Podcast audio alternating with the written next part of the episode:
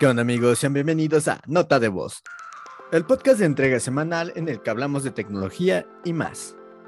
Yo soy Oscar Cancino y... Yo soy Odalis Llanes y les doy la bienvenida a otro capítulo. Hoy hablaremos del caos, que puede ser interpretado como muerte y nacimiento, destrucción y creación, pero en este episodio no lo veremos como algo malo, sino como algo que nos hace libres y pensantes. Hoy hablaremos de la teoría del caos desde la perspectiva de la web, que parece ser algo que se ha abordado muchas veces, pero no de una manera tan académica como el día de hoy. Empecemos hablando de qué es la teoría del caos. Y es básicamente eh, una teoría de la física en donde se da a entender que la estructura del universo es siempre cambiante y en donde pues constantemente hay ciertos movimientos que los humanos tendemos a no entender del todo. Entonces nosotros llegamos con el conocimiento o aprender estas cosas para precisamente darle orden al caos. Sí, claro, desde el momento en que estamos conectados con la naturaleza, con la sociedad, nuestros pensamientos y todo lo que nos rodea, entonces, desde ahí parte que nuestros comportamientos, queramos o no, van a afectar a los demás y este, con lo que tiene, con, bueno, con los demás con los que tenemos relación y también, o sea, ellos van a, nos van a afectar como nosotros a ellos y todo esto pues crea un caos, ¿no? Y, y es que aquí está lo gracioso, porque ahora planteémoslo de la siguiente manera. Imagínense que tuviéramos la oportunidad de conectar nuestros cerebros como justamente estamos haciéndolo ahora mismo Dalis y yo y pudiéramos hacer justamente esa sinapsis en donde todo lo que pensamos se comparte, ¿no? Y, es precisamente de lo que va este, este capítulo, como les mencionaba, ¿no? El cómo es que tantos pensamientos, tantas formas de ver el mundo y tantas formas de hacer, eh, convivir, no, sé, interactuar es la palabra, eh, se dan en el día a día en esto tan enorme, tan hermoso y tan brutal que es Internet. Y por ejemplo, a la vez, como dices, también existen caos en la tecnología y en la cultura eh, tan solo al combinarlos y ver esta, esta transformación, como dices tú, el estar como comunicándonos de esta forma a través de, de la en línea, el del internet, y que también es tan rígido a veces con normas, leyes, números, teorías, obligaciones, shalala, shalala, que el caos es lo que nos hace salir de todo esto y nos libera, ¿no? Claro, claro. Y yo, yo quisiera dar el ejemplo más como eh, básico de lo que es el, Internet. Y yo me acuerdo mucho de cuando estaba empezando eh, aquí en México. Yo cuando empecé a usar Internet tenía como aproximadamente seis años. Mi papá me enseñaba a usar la computadora y era muy gracioso porque no había un orden. Ya existía Google, o bueno, ya existían los buscadores en ese entonces, pero no era precisamente lo que hoy en día concebimos en donde toda la información se nos da de manera categórica, sino en donde tú tenías que buscarla y ver si tenías algún tipo de suerte, ¿no? Hoy en día pareciera que ha cambiado bastante el Internet, pero no dista mucho. Si por ejemplo abrimos TikTok buscando un video que perdimos hace cinco minutos, ¿no? Entre las hordas de videos que se suben en el día a día, pues está, está virtualmente imposible volver a encontrar un video que ya habíamos visto hace cinco minutos, ¿no? Sí, sí me ha pasado que de repente como TikTok, Facebook se me actualiza y ya no me sale el meme, ya no me sale la noticia, ya no me sale el video, ya no me sale la imagen. Y como decías, ¿no? De que también lo podemos observar en los buscadores de internet, que ofrecen un orden a partir del desorden, porque pues tienen esta flexibilidad y está a la vez organizado de acuerdo a lo que uno busca, porque o sea, si pones la palabra, te salen muchísimas cosas. pero depende exactamente de lo que tú buscas, es la forma en que se va a organizar, lo que tú específicamente vas a buscar, eh, o ya sea en algo académico, sabes cómo buscarlo. Dentro de todo este caos hay un orden. Sí, no, y es a partir de la precisa eh, visualización, la intervención humana, el estudio precisamente de esto y de sus necesidades, de cómo es que se ha ido categorizando todo esto, ¿no? Este, eh, me parece a mí sorprendente que si yo busco papas fritas en la Ciudad de México, me va a aparecer la ubicación del local más próximo de papas fritas o de un McDonald's, ¿no? Pero si lo busco en Querétaro, me va a salir igual otra ubicación completamente distinta, ¿no? Y, parece sorprendente y mágico, ¿no? Ah, había un texto, ah, ah, precisamente ahora no recuerdo el nombre, creo que aquí lo tengo. Este, que precisamente el autor ah, bueno, la autora, que es Fanny Himmelstern, eh, menciona que es la trascendencia de lo virtual a lo físico, ¿no? Pero yo más lo veo como la trascendencia de lo físico a lo virtual, porque es simplemente lo que ya tenemos en el formato habitual pasado a digital. ¿Cómo es que voy a llegar? No, no, no quiero ver en este caso las cosas que están fuera como algo ajeno a lo físico, sino como una extensión de lo que ya tenemos, como los pensamientos. ¿Tú qué piensas, Odalis? Sí, claro, mira, de, ahí nace el caos, ¿no? De cómo nuestros pensamientos los organizamos y cómo están presentes en lo que hacemos. Y pues ya con una, eh, al mirar con una perspectiva desde el caos, podemos darnos cuenta que la, de la fascinación de las cosas, ¿no? De lo desconocido, de nuestros pensamientos, eh, de nuestras emociones y ya podemos mirar el mundo con, con, otros ojos, ¿no? Y que podemos ser, entre comillas, pues nosotros mismos, expresarnos, eh, demostrar el amor, reír, eh, pues casi casi señalándonos a nosotros como locos. Y me refiero a que, que nos, nos hace cuestionar, o sea, el caos nos hace cuestionar nuestra realidad o este desorden nos hace cuestionar nuestra realidad. Y a partir del caos es que se, han creado teorías, eh, ideologías, movimientos, revoluciones, guerras. Entonces está muy padre como de algo que pues no pensábamos, no sabíamos, lo traemos a nuestra vida y lo expresamos. Eh, de hecho, este, pues del caos nace dicen muchos el amor, ¿no? Nace, este, no sé, se dicen muchas cosas que del caos nace algo, ¿no? Entonces, creo que desde ahí también partimos de algo.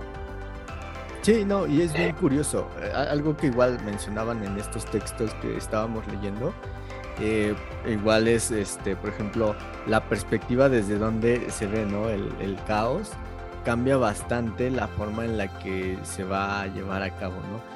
No, es lo mismo que yo vea un desorden en China, que todos los textos son este, horizontales, no, perdón, verticales, sino horizontales, ¿no?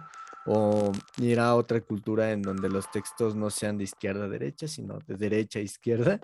Y, y entonces pueden ser dinámicas muy distintas, en donde cuando nos las topamos en internet, parece que todo está muy desordenado, que no todo tiene sentido como uno espera, pero si nos ponemos a examinarlo un poco más, eh, podríamos decir que el, mismo caos tiene una magia, ¿no?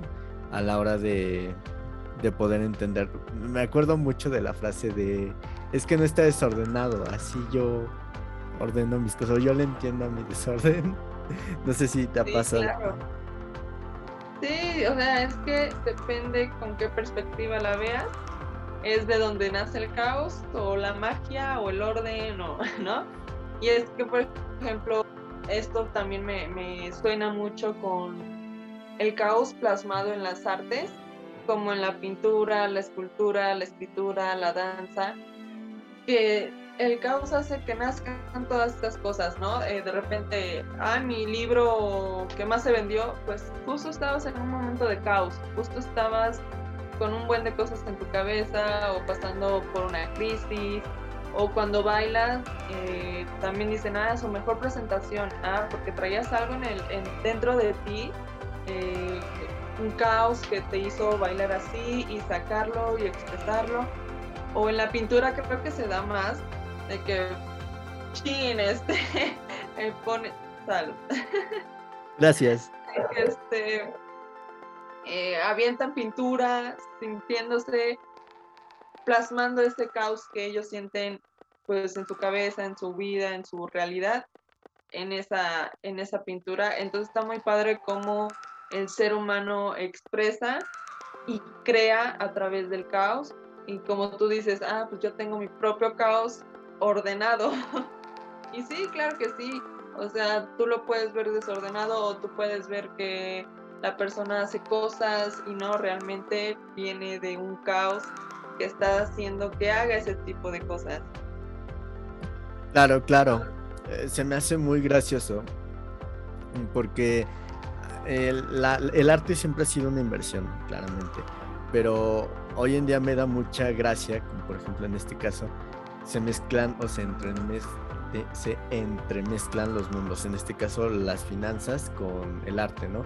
Y creo que todo mundo hemos escuchado hoy en día el, eso de los de la cripto, los NFT o NFTs, este, y cómo es que todo este grupo igual de personas, igual precisamente, se van buscando como esta forma de, invertir o resguardar su dinero en una forma digital, ¿no?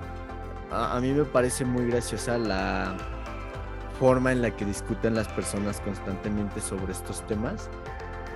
Y no sé, o sea, digo, me da como por darlo como ejemplo precisamente del caos en, en la web, ¿no? Sí, también, o sea, ese es un gran ejemplo en la web. Yo al momento de leer estos textos, el ejemplo que se me vino, el caos de la pandemia, ¿no?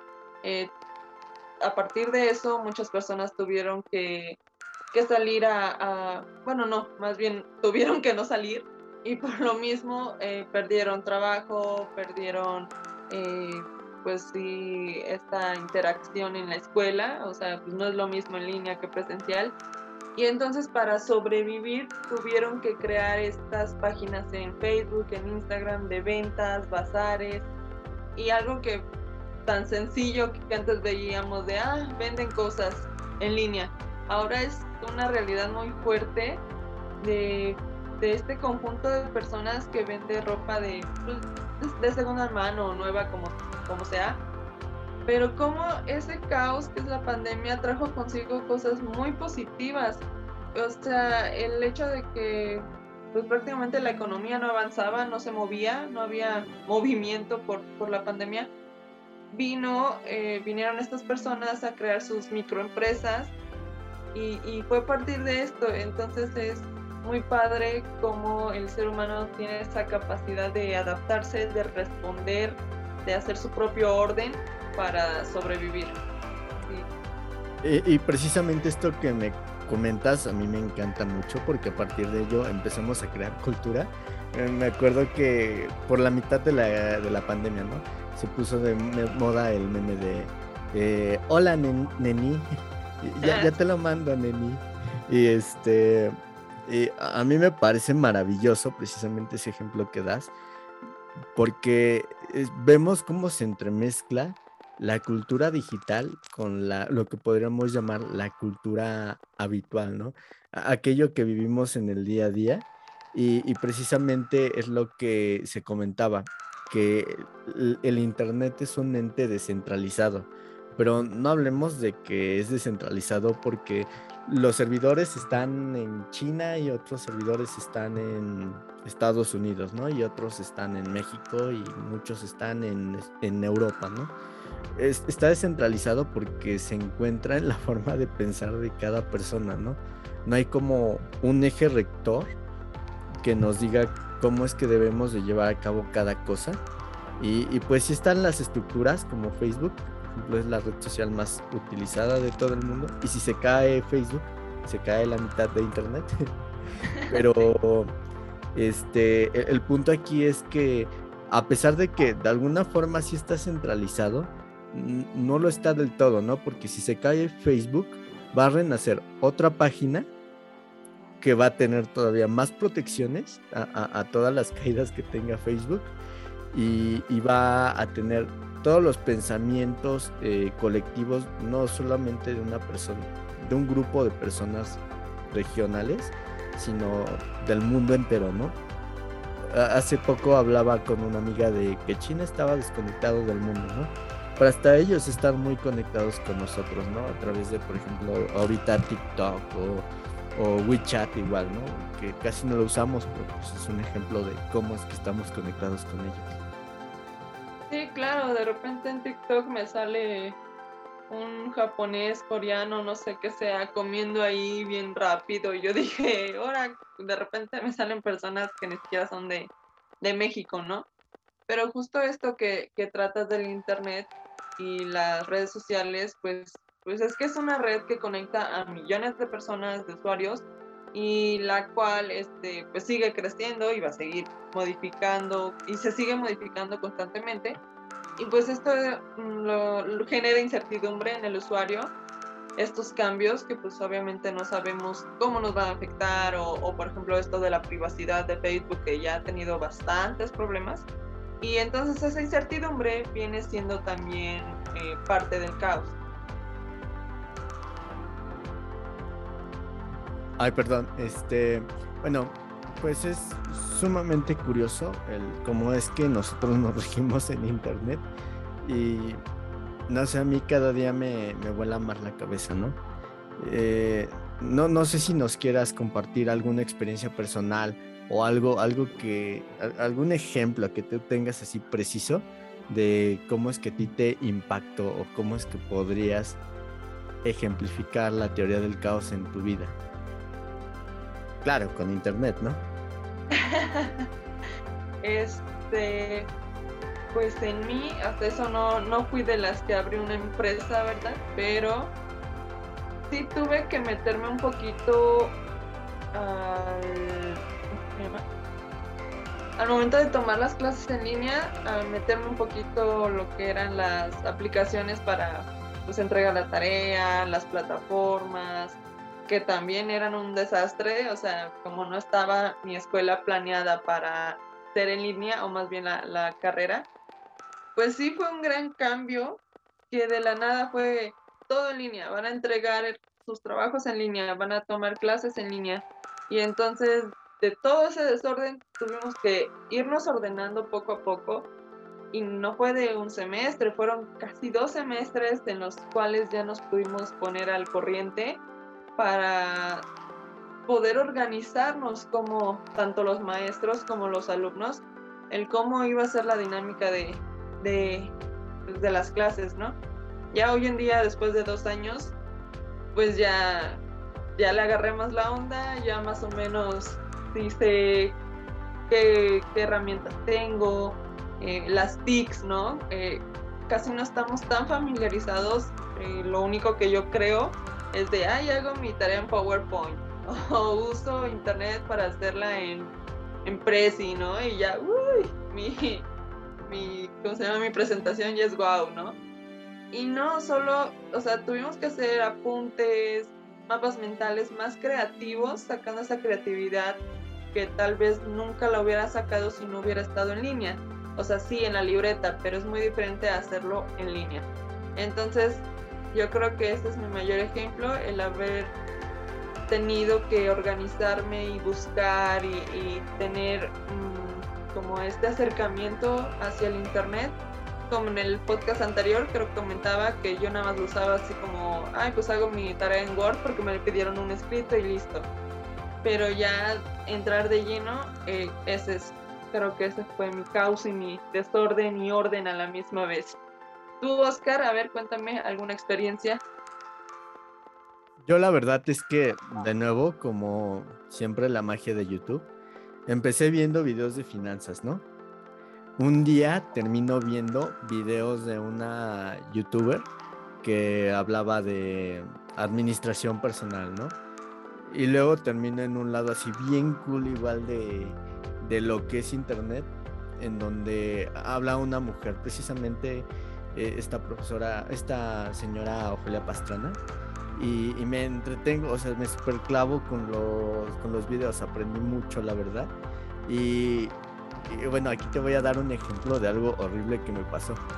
Ah, yo, yo como realmente sí lo sentía a veces como una clase muy didáctica, los en vivos, participaba activamente. Un día se me ocurre, ah, me habló mi mamá para algo, ¿no? Se me ocurre cerrar la computadora en una clase presencial, no en una clase en línea, ¿no?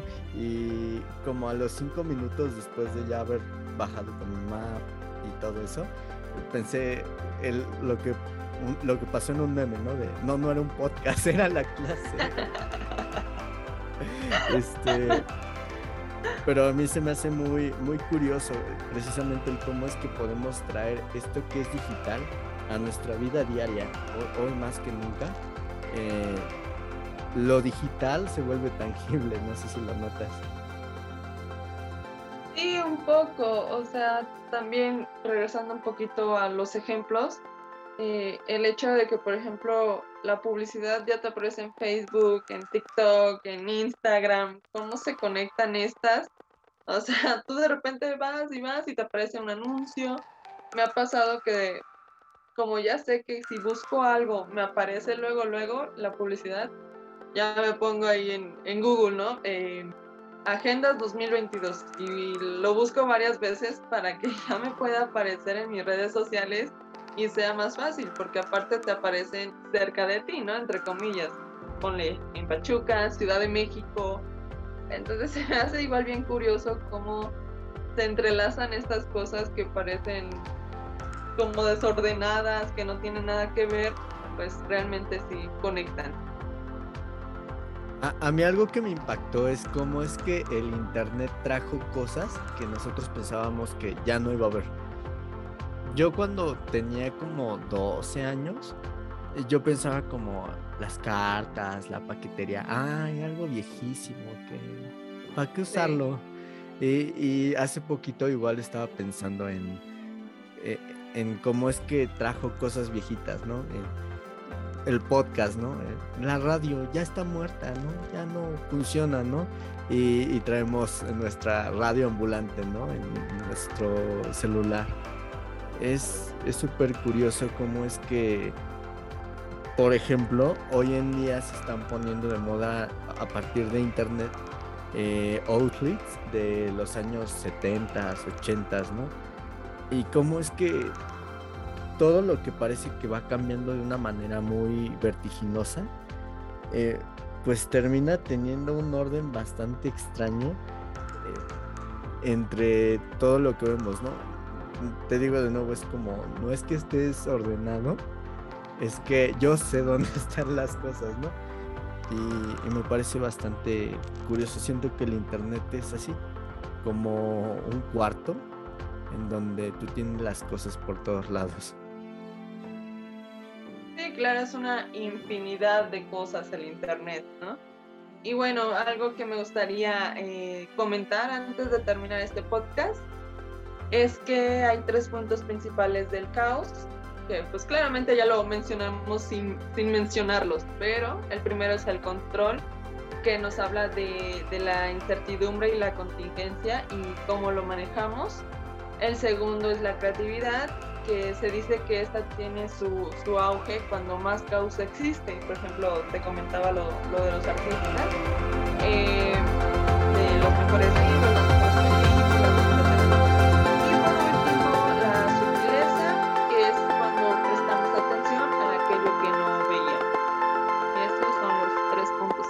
del caos. Algo que nos quieras decir, Oscar, antes de terminar este maravilloso podcast e interesante. Bueno, pues la verdad es que no me gustaría agregar demasiadas cosas más. No sé si tengas algo más que comentar o decir tú antes de acabar el, podcast. Yo estoy muy bien ya y este, ¿tú tienes algo más? con eso terminamos. Bueno, si ya no hay más que decir, yo me despido. Yo soy Oscar Cancino. Y yo soy Odalis Llanes.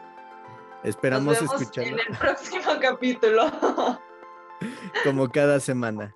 Sale. Chao. Adiós.